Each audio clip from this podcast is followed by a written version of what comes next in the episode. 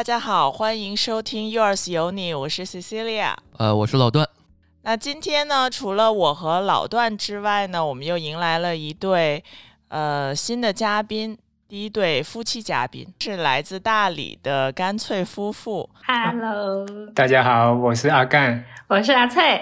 我正准备跟听众们说一下，说想让你们来说一下这个干脆夫妇的由来呢。啊这样 你一介绍，大家也知道了。嗯，好，那我们今天呢，其实大家从标题可以知道啊，其实就我们就想聊一聊在大理生活，呃，有一年时间的干脆夫妇在那边的体验是怎么样的？因为现在我们感觉数字游民的梗特别火，对不对？嗯，对对，所以我们也想取取经。嗯，没事儿的时候也想去过去生活生活。嗯，万一我 们就把这个工作搬去了大理呢？那那个这样，我们可以开始，就是先由这个干脆夫妇阿干和这个翠翠，可以给我们简单介绍一下，就是呃你们吧，之前做什么，然后现在比如说去到那边最近这段时间的一些感觉啊、体验啊什么的，我我们可以先简单的呃由这些小事儿入手，先聊一聊。呃，我是一直在国企工作，但是一九年的时候呢，我生病了，然后现在还是在休假当中。然后去年九月份的时候，我跟阿翠一起来大理旅游，然后我们就决定在这里定下来。对我们两个是一个福建男生加广州女生的这么一个组合。以往一直都以为自己就会在广州待着的啦。那后面机缘巧合去北京两年，又回到广州两年，再加上旅行这么一个契机的话，就觉得嗯，我我们经历的也不少了，所以做决定的时候就不会太犹豫，就就获得双方家庭的一个同意之后，就火急火燎的，真的是半个月左右时间就把东西全部给运过来了，正好真的是逃离北上广啊，嗯有？吗？北京和广州都，北京和广州都待过。你 做了正确的决定。真真的是有一点点。那因为在广州，我们其实压力不会说很大那种，就相对也是比较的躺平，相对哈也是要工作啦。呃，所以主要就是被大理的这种气候、跟饮食、跟它一些人文给吸引到的。对我们觉得在广州躺平，就不如来大理躺。哎那我正好想问啊，刚刚阿干说这个，呃，你们是因为来大理这边旅游啊、然后决定了，所以能简单的跟我们听众们说说，就是说旅游那一段时间去来了多久，啊，然后有什么一个契机，或者是说特别让你们动容的一些点，然后才做这么一个决定。因为我觉得这个决定对于很多人来讲，它是一个很大的决定了，因为他到一定一个地方决定要生活嘛。呃，是这样的，我是一七年还没认识阿翠的时候，我自己呃，因为工作我觉得很烦，然后休假了几天，我就呃一个人跟我同学来大理旅游了五天，大理包括那个沙溪古镇，然后当时我就印象很深刻，然后呃过了这么多年，我一直跟阿翠安利这个地方，然后终于在去年九月份就带他过来。对他一直安利我，一直抗拒。所以这是故地重游。对我，我就就觉得，我当时就觉得有什么能那么好玩？不就这样吗？对，我就来想带大家看看，我觉得也有不同的生活方式可以试试看，过来先看再说。嗯然后没想到，呃，来了几天之后，我又有点想回去了。嗯，然后，但是他他 他就决定留下来，就变成他把我 对留在这里。嗯就 Cecilia 也知道我们有个朋友在这边开民宿嘛，有一天就真的很很很突然就聊坐下来聊天，就说哦，我们广州现在租的房子是怎么样的，多少价格？他就轻描淡写说，那你这个价格可以在这边租一年一个院子，多少多少房，多大一个院子，巴拉巴拉巴拉。我讲完之后，我我那一刻我就有心动，然后下午我就拉着拉着他去看房了。你不要说太多，说太多，我现在马上就要去了。所以可能我是那种属于我得要先把窝给安好，我要先先先有一个地方给我落脚，我要先满意这个地方。到了下午，我就开始啊双引号跟呃跟他干去讨论，但其实是在威逼利诱。然后就哎，我觉得你们俩这种讨论还挺有趣的，因为一开嗯。始你是拒绝的嘛，然后最后阿干想回去了，然后你又哎想 想想在这边尝试了，所是，所以你我觉得可以嗯重点聊一聊这块儿你俩的一些心里边的一些 变化和想法。嗯嗯，那我自己的变化是属于说，因为因为我可能自己有旅居的这么一个经历，然后也在外面有一段时间，所以我家人来说，一听到我这个决定是一点都不惊讶的。那我会觉得说，这个地方对他的一个身体疗养也好，那为什么不呢？我可能想的就比较的片面一点，就为什么不呢？呃，所以就就在综合生活成本以及搬过来的呃一些就是经济成本吧，因为我可能简单说一下，我工作也是全职，只是说我是可以居家办公的这么一个模式，然后像什么五险一金啊，都是可以买在广州的。那我们广州有个小小的房子要还房贷的这么一个压力的话呢，也能从公积金里缓解。那我就觉得，无论我人在哪个地方都是可以的。那只要我在你身边，你也在哪里都是可以的。有这么一个嗯嗯这还挺好的哈。自私的想法啊、现在我。感觉 我得马马上要去找一个那个能居家办公的工作。嗯，对，对，找找。那个嗯翠翠，我跟你说，这个 C C 亚一一直有一个愿望，就是去一个四五线城市嗯，去当当李子柒当李子柒，你知道吗？这也是我五 年之后的愿望。他已经问过我好多个城市的房价了，你知道吗？嗯，是。那阿干呢？阿干在这个过程中，就是比如说你其实想回去，当时你为什么就是有一个时间段想回去了？有，嗯，首先来旅游，因为很多年没有，就因为疫情，然后很多年没有去比较远的地方旅游，然后当时就对这里呃印象很深，然后玩的还不够，就想过来再再看看，而且是嗯。这次是带他一起过来，然后来了大概十几天，发现也挺无聊，但是风景是没得说。但是待久了之后，又觉得如果在这里定下来，其实没有另外的收入的情况下，在这里也没有什么其他的朋友，就觉得有一点好像有点偏冲动，哦嗯也不确定自己这个决定对不对。但是现在做了一段时间，就觉得这是对的。嗯嗯，一开始我觉得我们还想着是说，这个东西其实对于我们来讲，做一个这样重要的决定，其实挺难的。但是没想嗯到今天聊完之后，我觉得还挺挺顺的，这个整个过程，嗯，没有太有太多的这种，比如说拉扯呀，或者是嗯说得做一些特别重要的一些决定前期的一些准备。那嗯哎，那我想问，就比如说那个要搬到，因为这涉及到一个搬家嘛，因为对像我有些时候我们搬家，就是这个这区搬到那个区，可能还还还都挺累的。像这种远程的这么远搬家，会不会也很累？有什么一些 tips 可以给我们的听众说一说？对，就主主要我我们是用了两个途径，一个就是在淘宝有这种代下单的大件物流的啊、首先你得自己买个箱子，自己打包，然后我把一些没那么贵重的东西先这样子走了大概九箱九大箱，就往这边寄，会比自己下单稍微便宜一点。那第二个呢，就是我甚至连烘干机、洗衣机、办公桌都运来了。sorry，办公椅对嗯都运来了。那这种特大的呢，就走了一个呃呃物流卡车，可以有那种拼车的这么一个形式，呃，价格也不会太贵。那只是那个时间会很长，一个多星期。然后来到这边，我还跟那个运运车的司机又又那个啥。掰扯了一下，因为他又不肯给我送上来啊，各方面。但用了这么两个大的模式来把基本上哦。所有家当都搬过来了，真的。嗯，我们也是第一次这么大范围的搬家，其实，啊，还还有就是是，我想补充一下，就是来这里住的人有可以分为三种吧，一个是嗯。来旅行住那个酒店民宿几天的，然后第二种就是我们这种来住小区的，嗯，然后第三种就是来这里租院子住好几年那种。所以当时我们只是想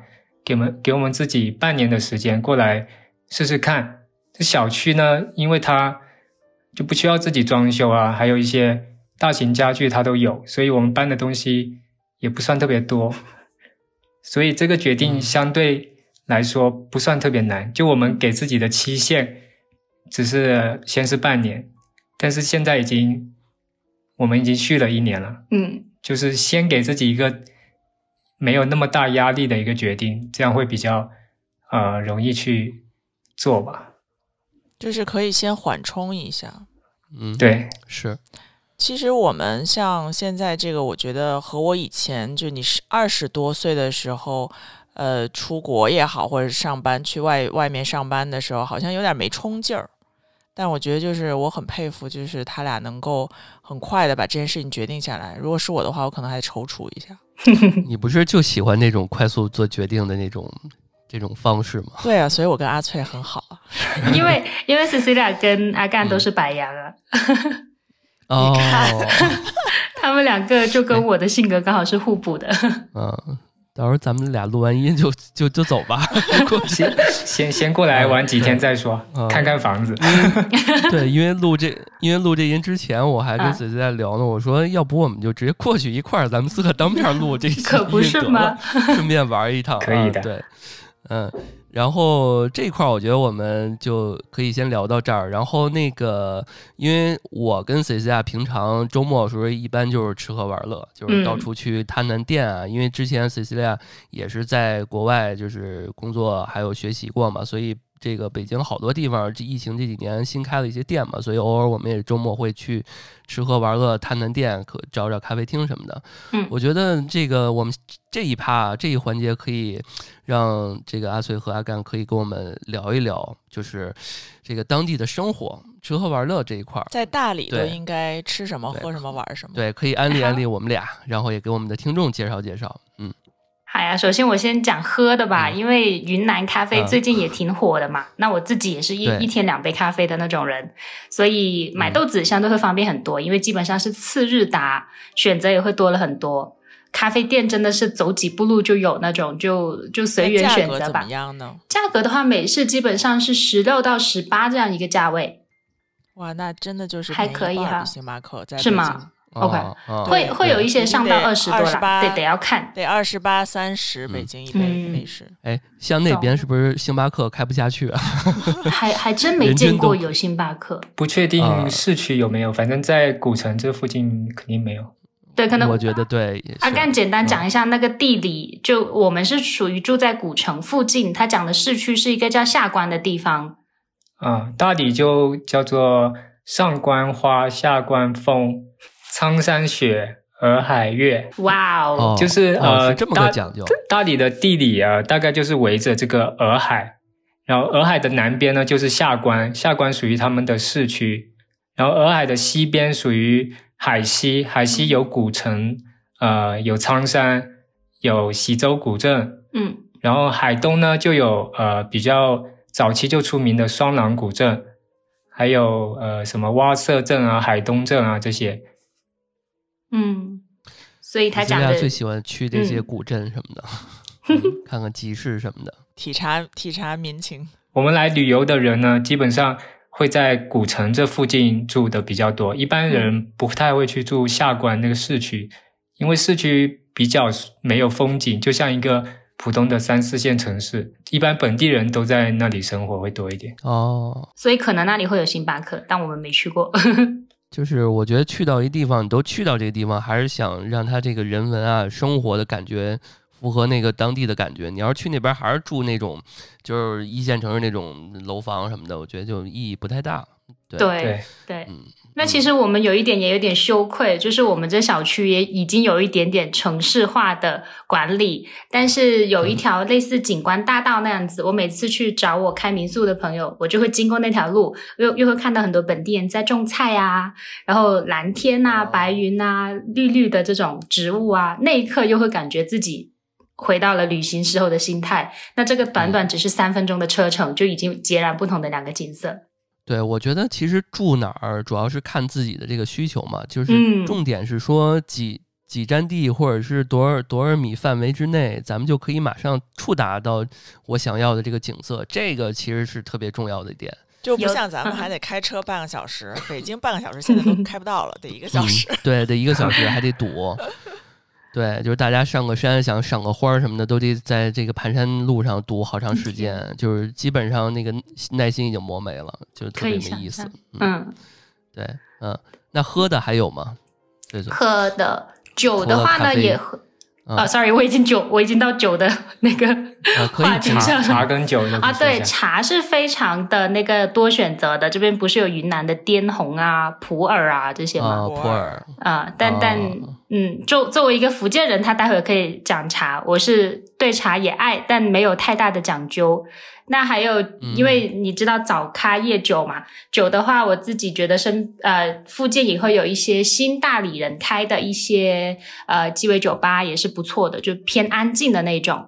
那如果说是哦吵闹的那种，我可能十年前会去，现在年纪大了也也吵不动了。那就是以喝酒为主的安静的一个环境。古城也是有个大概两到三家，然后价位都是七八十左右一杯，就也是比我们在北京可能一拿就九十啊、一百啊，价位会稍微低一点。哦，这一杯大概多少毫升啊？我觉得七八十鸡尾酒应该还行，也也不便宜，感觉。你可能不够喝，你你给你得来个三五杯。对，啊比如说翠翠翠可能说你一杯是这个三百五十毫升 一杯，可能那我觉得价格还确实挺便宜的。嗯，我我只能告诉你哎这么是一玻璃杯，我也没哦概念那毫升。这么这么听起来，其实大理现在还有很多挺 fancy 的东西，啊对啊就有点像上海那种走几步就是咖啡厅的感觉。有价格是是价格是低很多的，但你会觉得说嗯这些 fancy 的这些东西进入了一个比较古朴的这么一个城区的话，会把这个城区原本的味道带走吗？哇，这个问题，就我们经常会听到很多住了可能五六年的人一直在讲大理在变味，就是呃以以前的这些，无论是它古朴的东西也好，或者是一些很纯粹的东西也好，都没有了。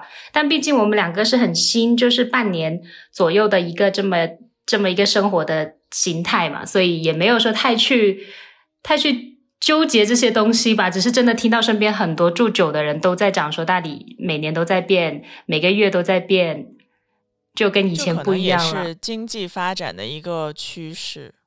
因为我看，因为我、嗯咱们聊之前，我看了好多小红书，嗯，然后也会看到说，就是现在在那边的呃，就是这种数字游民越来越多了嘛。嗯那当地就是他说你这个随处可见的就是呃电脑租赁，然后这个共享办公，然后等等的这个什么数字游民咖啡馆，就是感觉说也要卷起来了。啊，我我觉得大理是唯一一个在国内，嗯，最像外国的一个城市，可以这么说。就是它为什么有那么多数字游民，就类似巴厘岛那样，因为它比较包容，而且环境好，而且生活各方面都比较舒适，所以它会吸引这么多人来。而且文化上，大家也都呃各种各样的都有，在这里大家生活在一起，也不会觉得很奇怪。嗯。就融合的特别好，所以大大理就是这么一个地方。就我会发现这边的这种呃叫什么联合办公其实不多，也就两到三家，然后定期也会有一些线下的或者是线上的分享活动，但是可能这个地方还是小一点点，所以相对嗯没有很多，大家都是集中在咖啡店或者自己的租的院子那里去办公会比较多。哎，我想问，就是空着的那种店面和店铺，现在还嗯多吗？我总觉得我朋友圈里面有好多人都在那边儿，会不会那边会人特别的多呀？比如说，假如说我我们感觉过完年之后人多了好多。嗯，是吧？就是因为刚刚阿干说这个嗯环境好、包容啊什么的，就是但是一旦这个人数多到一定程度，我总觉得就就就会像刚刚 Cecilia 说那种变味儿了，让我想起那什么中关村什么咖啡一条街三 W 什么的、这种，就都是大家都是聊创业项目的这种，会不会就有一些咖啡厅会？咖啡那种，对对对对，就会变成这种感觉。我我我自己反而来旅行的时候，有一次跟他去喝咖啡，发现身边讲的人讲的话题很空诶，就我有多少人脉，我有多少资金，我在这个行业有有有，就像你刚刚讲的三三 W 咖啡去讲创业项目一样，我以为我在一个很安静的地方喝咖啡，但原来人家隔壁已经讲到一些很看似很深入的合作，实际有点讲空话的这么一个场景，我就感觉哦。原来大理还是有挺多 想卷起来或者说讲空话的人呢，所以我这次回来之后，我没有太多去社交，就是年纪大了，我不想再带着一个要辨别人的眼光去决定我要不要跟这个人深入交流。我只会跟一些我一上来我就觉得舒服的人去再去相处。顺带这个话题，嗯嗯，我我我觉得大理呃跟可能十几年前比肯定是变味的，不管每个地方它肯定都会有变化，但是对于呃新加入的人来说呢，它也是新鲜的。它对于城市来说，它还是一个很有吸引力的地方。然后它在一部分地区，比如说古城内部或者周边，会显得商业化比较重。但是在呃在一些比较小众的地方呢，它还是有一群，比如说比较高质量的男性、女性 或者创业者，一些外国人都会在那边。就是一些这种区域的话，那些游客可以说一般都不会来这些地方，就不会影响到这个事儿。其实让我想到一个什么事儿，就是你看什么样的地方会更包容，就是离心更近的地方更包容。比如说一些呃包容性比较强的那些呃进修的那种寺庙，嗯，你会经常发现有很多呃不同的呃级别的阶级的人，比如说企企业家。还有一些很穷苦的人，甚至还有一些国外的一些人，所以你会发现哪儿哪儿哪儿的人都有，什么类型的人都有。那我觉得大理可能暂时这段时间也是这种感觉，就是什么样的人都有。因为我身边有那之前有一个，呃，我朋友的一个他开幼儿园的一老外，然后好像因为家里面什么空难，家里人全都去世了，然后他自己一个人就去大理那边去去待着去了。然后现在好像是给小孩讲讲讲课什么的，反正就是也挺也挺舒服和轻松的一个。身边很多，你就像我租车位的那个阿姨，她就是常年，其实她也不回，她她嗯，她儿子在全部都在国外，然后她既不去国外呢，她也不在北京待着，然后房子一租，然后什么都出租了之后，她就整年年都在大理，嗯，就她也根本就不回来。对。我觉得现在就是干脆夫妇也是属于这种以寻寻求内心的这么一个一个感觉，就在在那等着我们，在等我们，等是的，来吧，是的，嗯，哎哎，那吃呢？就是刚刚我们说一些喝啊什么的，哎哎，等会儿那个要不让这个阿干给我们补充点这个茶这一块儿，刚才差点忘了。茶其实我虽然。是福建人，跟福建相比，对。我我平时不咋喝茶，就别以前在家里的话，有别人来我们家里做客，是一定是不要泡茶的。福建或者潮汕基本上都是这样的，进来来家里泡茶，嗯，就是叫你来家里玩的意思。然后来这里我也没没怎么喝茶，这里的茶的种类跟福建的也不太一样。嗯，但有一段时间不是挺火的围炉烤茶吗？啊，围围炉煮茶，它它基本上用的就是白茶。嗯嗯嗯。那我们那我们有什么玩乐的地方吗？在在这个活动啥的？有蹦迪吗？如果是北京，我们之前去那种还真没有，没有这种要订卡座的，只有那种门口又弄得很文艺，然后里面有人驻唱、唱歌的。对，那种在古城一抓一大把。丽江的丽江小酒馆，好像丽江就是这种类型的多一些。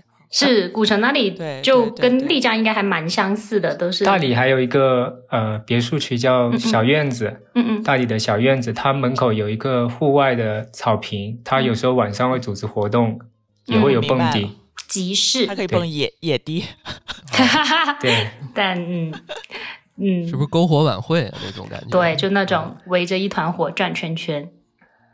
我们一般都不参与那些活动，对，因为等一下我可以再跟大家讲一下集市，就放在后面的一些段落，就分类还挺挺挺挺挺齐全的吧，可以说，待会可以跟大家分享。嗯，那你觉得在呃在当地生活的这段就是时间里面，你们会有遇到过一些挑战或者困难吗？挑战和困难，这半年一年的时间啊。那那你觉得这些挑战，比如说是来自于，呃，当地人对的一些有没有不友好的时候，或者是说，嗯，在当地的这个生活成本或者是什么的这些，生活成本我觉得是降低的，因为很大一个原因是我们会减少了一些社交，就呃在家的时间会更多。因为我的工作可能一天你这么看就是九点多起来正常上班，十一点多我可能就简单做个饭，然后晚上也是基本上在家里吃，然后等。再晚一点点啦，我可能自己在家喝个小酒什么的，就不会说特地要出去，或者你约人也相对没那么容易。那对我个人来说，这个成本是会降低的。然后刚刚讲到，因为那个要在家里做饭的原因，所以买菜成本我自己会大概这么去估算了一下，也会比广州相对低一点点。那你说挑战在这个过程中跟本地人相处，目前就还好，因为可能。我自己的性格就是先上来就笑，所以他们也不会说觉得呃会带着恶意。但是你说他会不会对我价格上面来说，肯定是给呃外地人的价格呢？这个应该会有的。就毕竟你也不是讲这个当地的方言，他一看你也不是当地人，那估计他心目中有个游客价了。嗯，哎，那你觉得说在这期间会不会有？因为我自己很。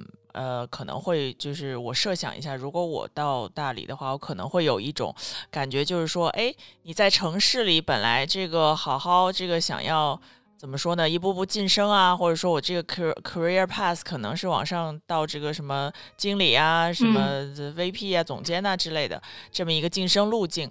那我出来之后呢，我可能就是更倾向于听起来就更倾向于家庭生活和自己相处，对吧？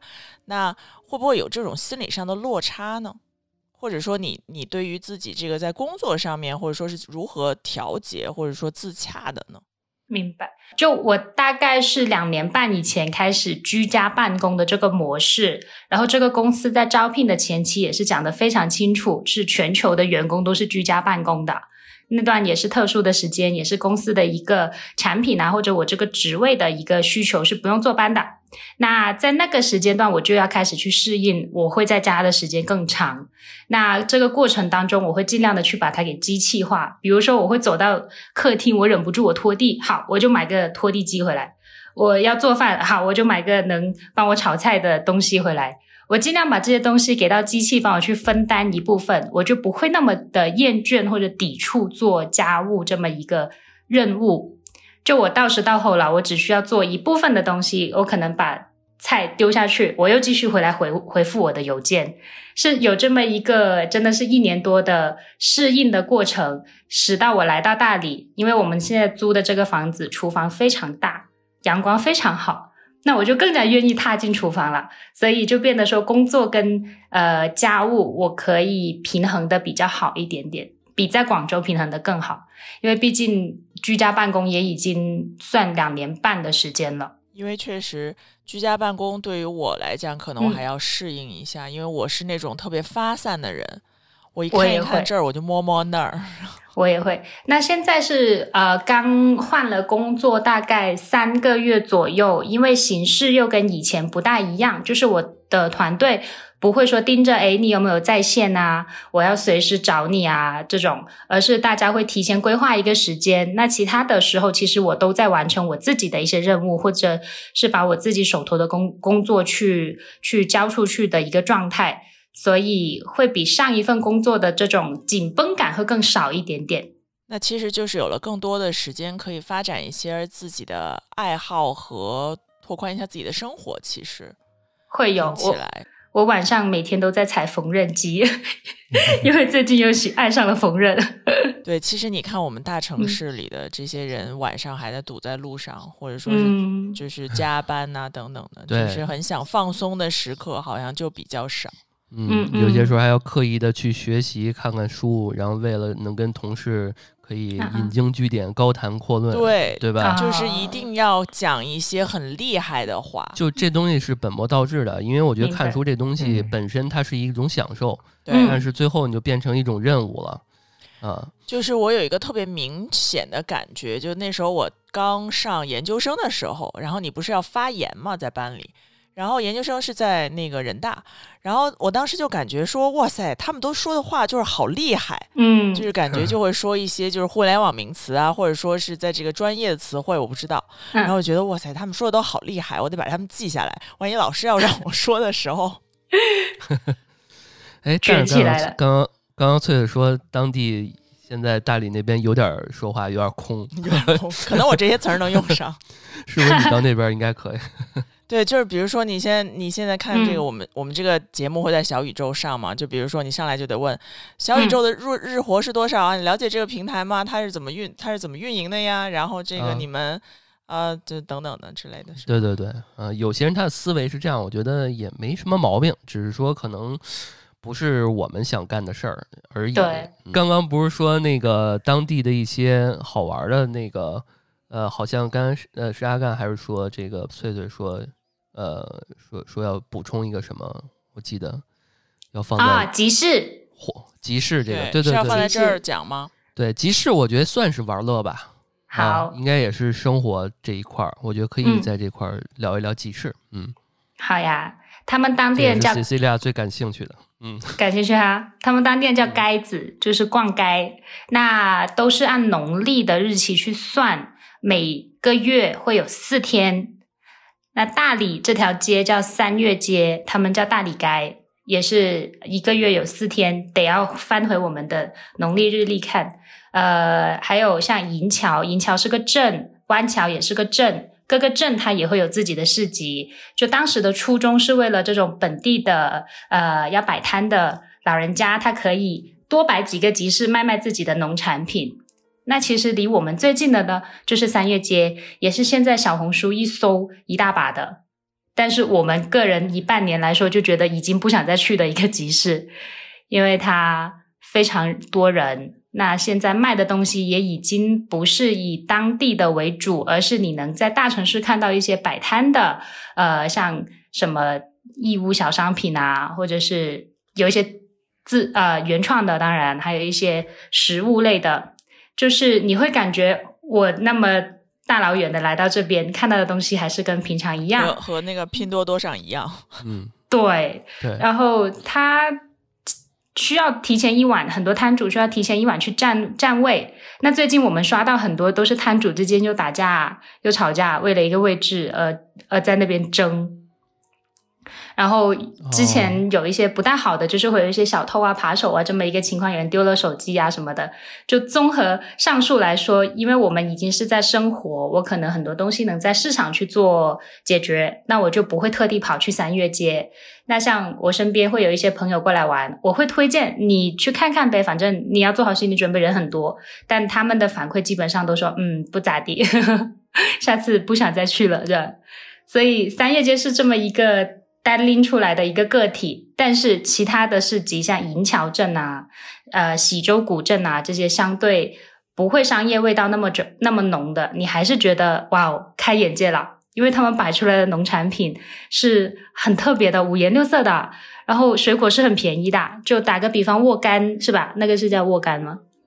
沃柑、蓝莓，嗯，那些又蓝莓又大又便宜，四十块一斤蓝莓。啊，便宜点的话三十五我刚刚买，在在在这个蓝莓，我刚刚在我们家的这个农贸市场，还是农贸市场里面哦，就这个一颗莓，那个一盒一盒的是二十块钱。那你一盒估计也就才一百克左右，二十五克吧？对对对，不是十克，一百克，对，嗯，差不多一百五十克吧。那这边是五百克才四十块，是不是？对对。但是是好吃的，因为它是原产地，所以水果是真的很建议在这边拼命吃，多吃一点。对，那个蓝莓抗氧化嘛，多吃它永葆青春啊，这个得多吃点。哦，对，那像平时市场的话，古城这边主要是两个市场，呃，南门跟北门市场都是每天都开的。那呃，我也把它纳在集市里面，因为也是有挺多当呃过来旅居的人喜欢去逛逛菜市场，感受一下当地的这种生活气息嘛。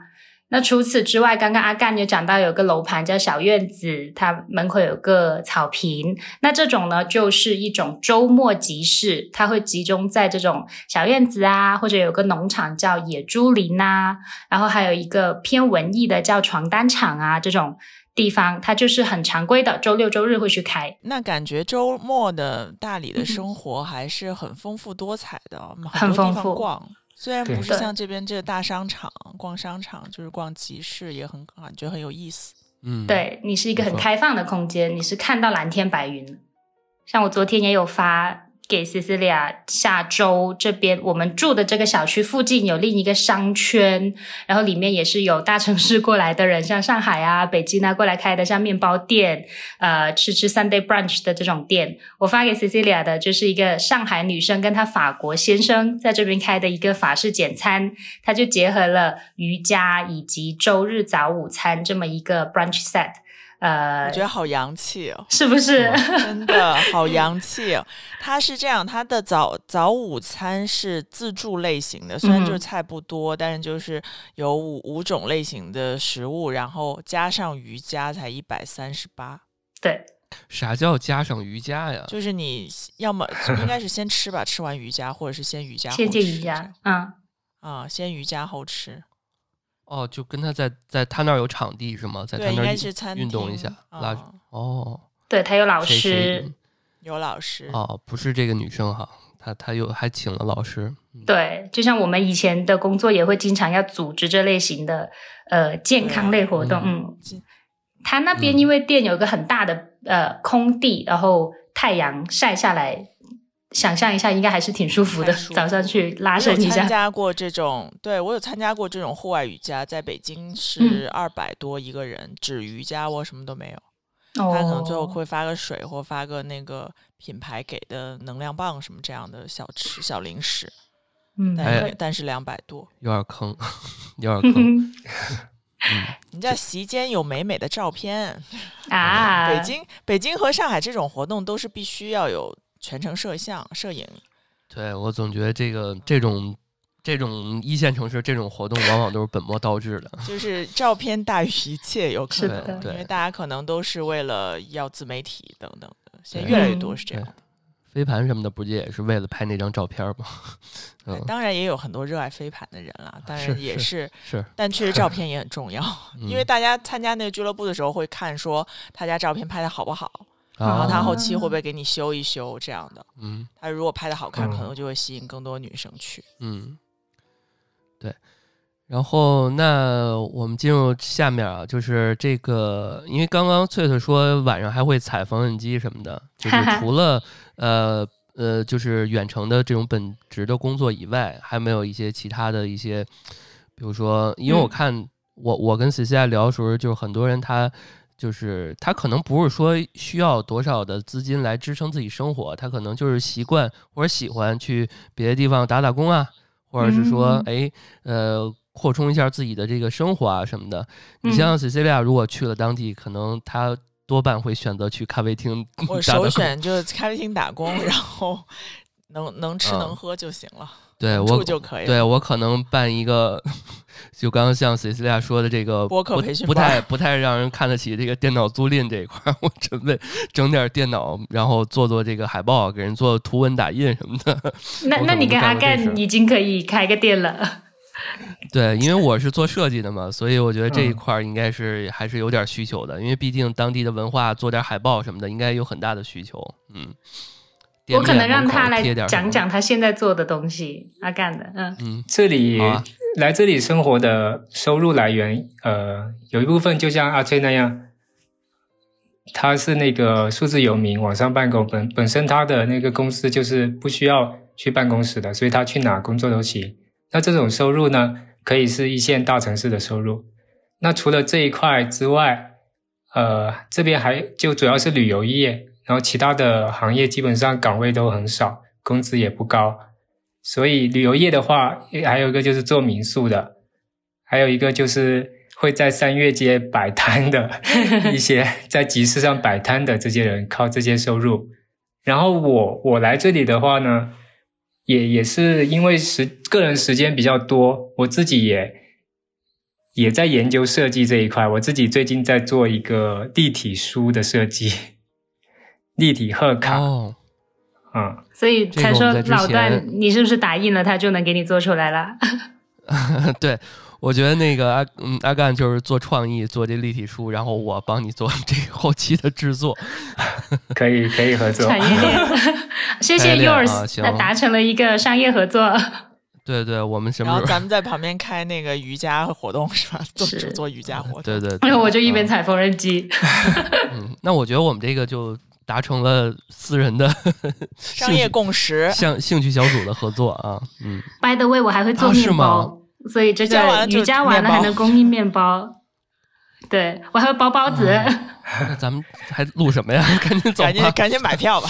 嗯 是，嗯，哎，那当地人还有没有什么其他的生生意啊什么的？我看摆摊儿什么的，貌似也不是特别的，挣的可能不多吧它就是个？辛苦钱，对，对啊，真的就是不多。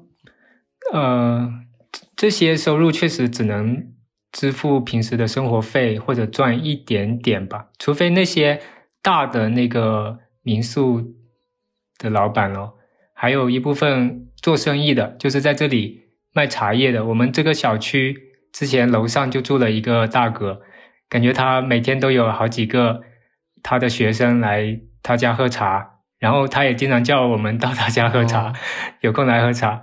我觉得他应该是做了蛮久的这种嗯茶叶生意的，嗯是个浙江人，啊，沉难怪所以这一部分就是一些大老板了。哦我可能也卖一下我那个朋友的一些故事，因为他自己的民宿是十五间房，但我们都是做酒店出来的嘛。他前期也吸引了挺多年龄相仿啊，或者有想法的一些小朋友过去住。那慢慢慢慢，他就把自己做成一个品牌，就自己编的啦，叫做青年疗养院。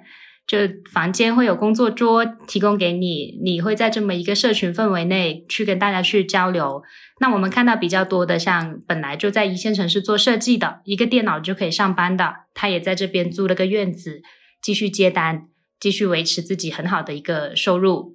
那还有一个女生呢，她也是辞去了上海的高薪工作，呃，因为喜欢咖啡，在云南保山那边有一个自己的类似厂区，然后也把咖啡做成了品牌化，现在电商啊、小程序啊也都上线了，然后线下他也做了一个小小的工作室。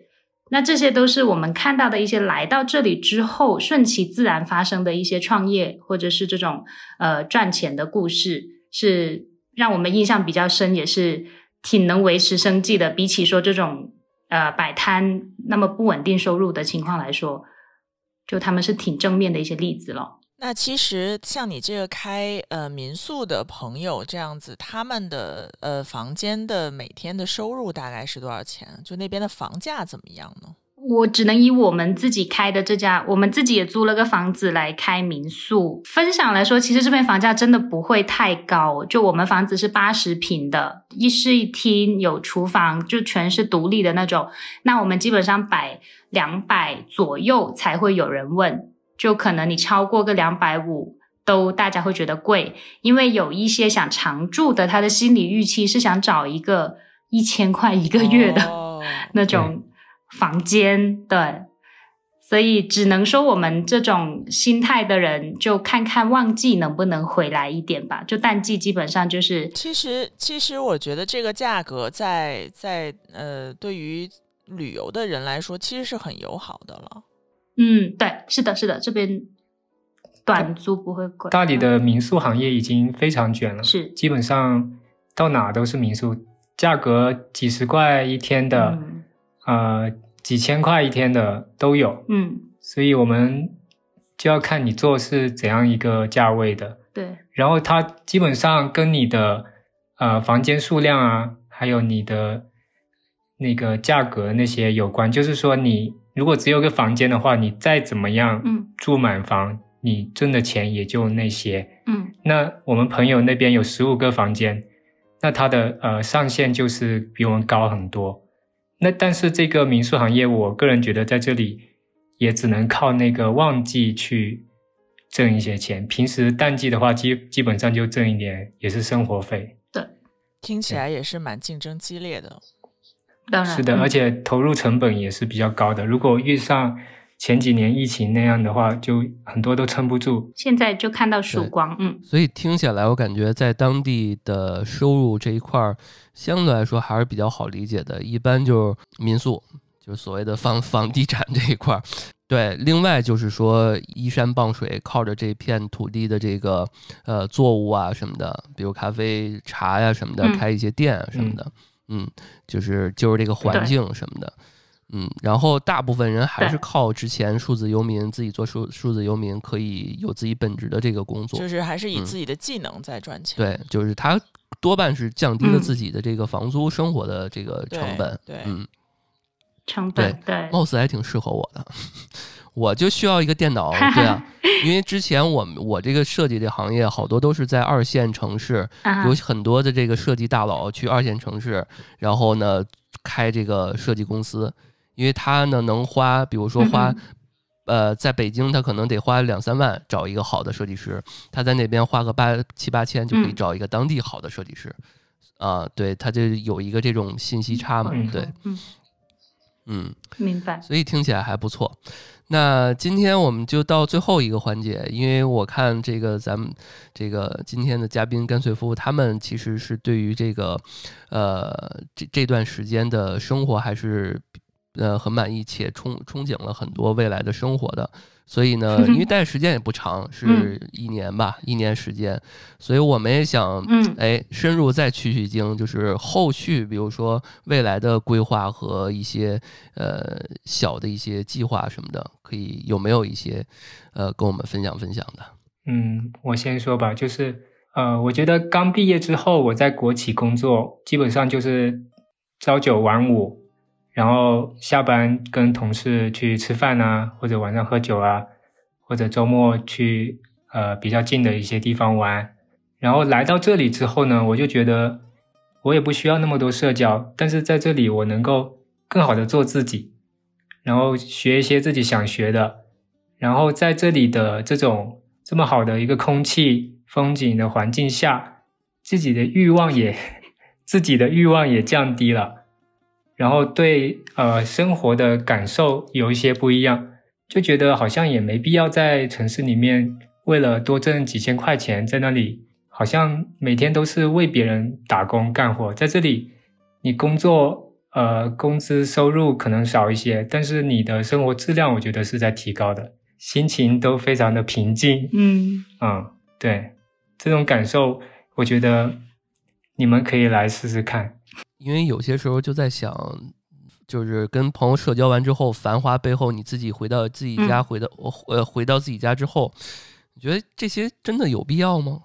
我个人发现的一个问题，我自己的，我就是说，比如说我们在很嗨的一个 party 上面，或者是嗨了这个什么吃饭或者什么，就是兴趣很高昂的时候，你等到回到家的时候，你这个落寞和难受的这个感觉会伴随好几天。真的，我我也是最近这两年才有这种感受的，以前。可能更年轻一点的时候，觉得我天天出去吃喝玩乐特别开心，嗯，也不会想那么多。然后现在呢，就算过年过完，我觉得过年的那段时间见了很多亲戚朋友，我觉得特别开心。但是过完年，可能年初五之后，大家都又各自回到自己的城市去工作，我就觉得 这段时间的开心，反而在后面给我带来一种很失落的感觉。可能年纪大了，就更想呃回到自己的生活。就之前我工作，我对呃同事我都是当那种朋友来看待的。但是呃离开那个工作岗位之后，你会发现跟他们没有交集，甚至都不知道该说什么。所以我现在更觉得生活就是，哎，再把它缩小，就是简化一些。就我跟我老婆，跟我父母。啊，我们自己的家人，还有最重要的一些朋友在一起，就已经很够了。这个时候，我妈听到可能会伤心。我女婿怎么不说我？你家人啊，我说的你家人。因因为我觉得确确实是这种感觉，就是每一次好像这些呃社交的朋友啊，什么这些喜悦、悲伤或五味杂陈这种感情，其实都是别人给的，好像一直以来都没有说自己单独给自己一些什么东西。好像就像刚才阿干说的，就是真正只有这样的情况下，才能真正的关心到、关注到自我。这其实是一个特别重要的一个变化。嗯嗯所以我觉得这个这个点还是真的得提早发现，然后提早规划一下。哪怕你去不了大理，你得给自己一个时间。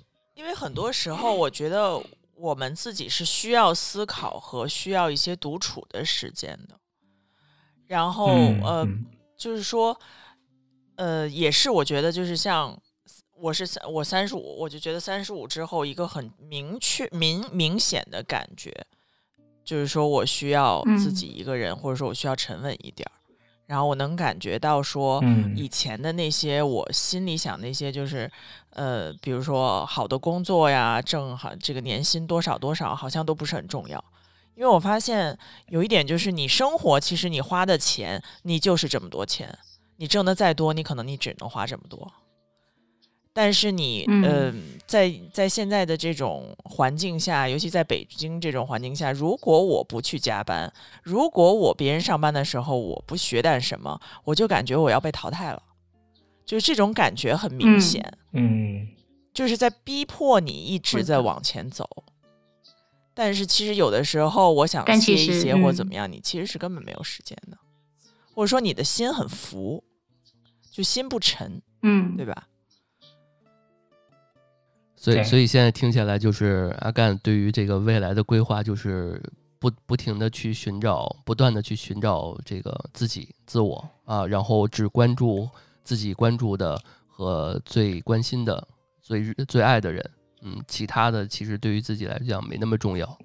呃，其实真的就像这个真的朋友，其实你需要他的时候，他能第一时间出现，然后 然后平常不需要的时候，呃，也不能说不需要的时候，就是就是平常没什么事儿的时候，其实大家都互相没有什么要说的，天天聊，你就看平常狂跟你聊的也不见得是多么真的朋友，真到需要他的时候，嗯。他会他会出现的。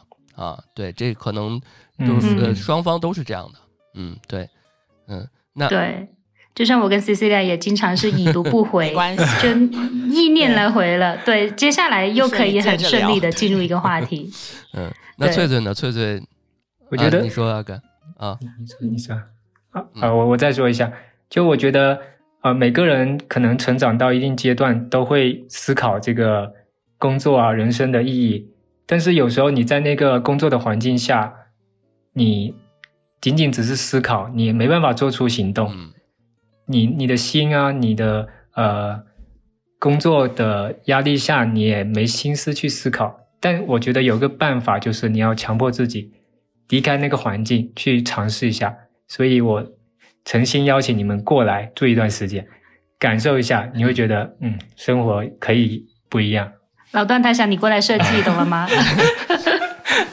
听听明白了，阿干需要阿干需要帮手，听明白了啊，嗯。可以没问题啊，我觉得到时候咱俩肯定呃有很多可以聊的点，嗯，对，因为艺术啊、设计啊，还有一些这个装置啊什么的，应该都是有一些很多的共同语言的，嗯。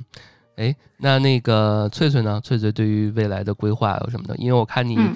也是这个有一些想法，比如说想做点手工啊，或者是这个缝纫啊，然后这个甜品、嗯面包什么的。因为我记得那个 C C 还给我看过你做的那个这个小点心、小面包什么的，还挺挺挺棒的。那未来这块儿有没有一 些其他的深入的一些计划、规划啥的？因为我我首先我的一个很大的目标啊，或者是朝着的方向，就是两个人要身体健康，这是最重要的。那我其实在北京那段时间，为什么接触烘焙，也是因为那段时间的阿干他吃外面东西会相对要谨慎一点，我就想着，哎，那我自己在家做吧，那就会去报班啊，去小红书上去学啊这些，然后慢慢再接触自己再喜欢，再去优化自己的一些硬件条件。才去提升技能哦，讲的好官方。对，那所以这一块的话呢，其实是以一个兴趣导向的。我尝，我其实尝试过摆摊卖我的面包，但是效果不不怎么好。就即使我觉得自己原材料啊各方面都是那么好的情况下，但其实大家我呈现出来不一定是大家喜欢的样子，所以我就觉得嗯不要了，我要自己吃。所以在这一块我会继续做，但是是以自己爱好，以跟朋友分享，可能我投喂邻居、投喂朋友这种模式为主。那踩缝纫机这些呢？呃，因为刚刚大家经常也会讲到说，让自己有一个独处的时间，我会觉得我在做手工的时候是跟自己最安静的时候，因为我是一个比较能能唠嗑的人，我可能坐在坐在那里我都没有办法不动的那种，就我一定要动起来，多动症。多动症。对，那但是我在踩缝纫机，我在裁布、剪布的这个过程中，我会感觉我很安静，我会去去思考啊，就这才是一个让我放松的时间的这么一个感觉。那。因为人都在大理了，职场上来说的话呢，就可能会有一点点有一点小的取舍吧，就顺其自然。如果能有好的晋升，能有好的发展，我当然也是在有精力的情况下，我会愿意去做更多。但如果是就是现状的话，我觉得也挺挺舒服的，我也可以安于现状，只要能保持。我我们每年年初都会看今年我们房租啊、房贷啊这种各种的支出固定要多少，只要这一部分。能 cover 到我们日常生活中的品质也不会降低，那就是我觉得一个挺平衡的一个状态。我感觉这个太棒了，有吗？就是之前就是你固定住每年就是大概的这个消费之后，其实其余的就是随缘了嘛。对，就是思路是不一样的，因为我们这思路是我们要挣多少钱对的思路，这是说只只要是我能 cover。一直以来的成本，因为我们的想法是今年我一定要挣够多少多少钱，我的目标也是挣够多少多少钱。没有想过挣之后，对你其实真正的生活你需要多少钱？对，对，没只就是挣了那么多钱怎么花都没有想到，先对，就是为了那个飘飘渺的目标，往往都达不到。然后，而且往往在这当中，你过度于追求这个的话，可能就是忘记了你自己本身你自己的需求是什么。嗯，对，就很焦虑，因为你一直达不到嘛，对吧？我们今年又没发钱，或者说我今年生意又不好，我就达不到我的目标。其实说白了，去年我给自己定的这个目标根本就没达到，一季度一季度的达不到。你说那我能不焦虑吗？我天天看着那字儿，我能不焦虑？嗯，这点我比你好。我之前多少年达不到，我不定目标了，就把这事儿扼杀在阳。对，我也是不定目标。我。我是工作时间比较长，我在职场前可能一两年我也会定目标的，每每年我得写下来，但发现真的达不到，我就完全忘了。然后到了最后，我其实工作那么多年也没攒什么钱，因为我是非常及时行乐的那一款的人。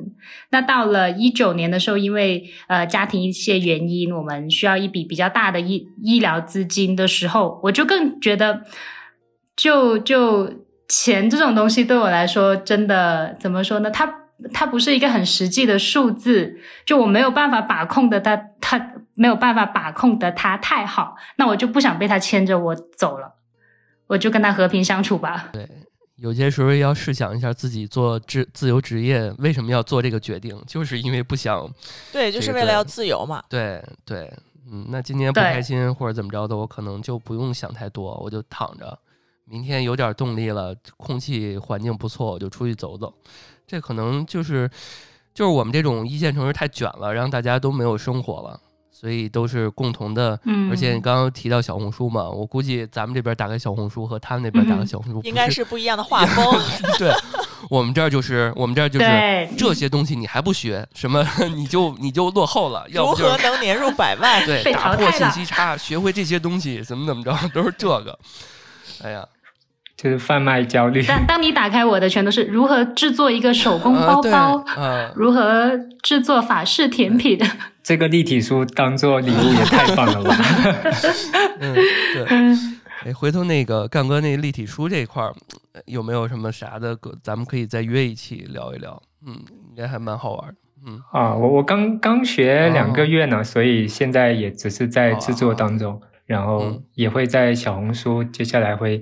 如果有做出小小的作品的话，会发上去。回头到时候发给我们看，一块儿可以聊一聊这个这个话题。嗯，我觉得制作的过程、学习的过程也是一个很好的一个记录的一个视一个视角。嗯，我越来越觉得说拥有一个副业，而且这个东西是你的爱好的这个重要性。嗯，因为大家好像就是。呃，你年轻的时候嘛，我们还可以就是四处跑一跑或什么。我比较明显的感觉是，你像我爸今年已经退休了，然后加上家里的老人都走了之后，我就发现他比较没有事儿做。他会觉得说，哎，我好像就是除了照顾老人呐、买买菜、做饭之后，我就没有事儿干了。就感觉就是以前就可能他没有一个特别自己想要做的爱好或者什么，现在会觉得说时间很没有意思。然后我们的一个朋友，一个阿姨也是，她就说每天我就感觉我只跳广场舞，好像我这人就废了。就是岁数大了之后，你会感觉到就是这个更加的明显。嗯所以我觉得说，嗯我也有对这种年轻的时候，可能我们学点什么呀，或者说在这上面呃投入一些，会让你以后就是觉得嗯更生活更有滋有味一些。嗯对。然后我是不同阶段会有不同的爱好的那种人，但你但你就是也是手工很接受兴工业的爱趣好者。动手能力强。但我的一个概念可能就是我需要有自己的经济去支撑我的爱好，但我不想把我的爱好变成一个赚钱的工具，因为到了那个时候我就不爱这东西了，就偏任性的想法吧。哎，只能努力打工。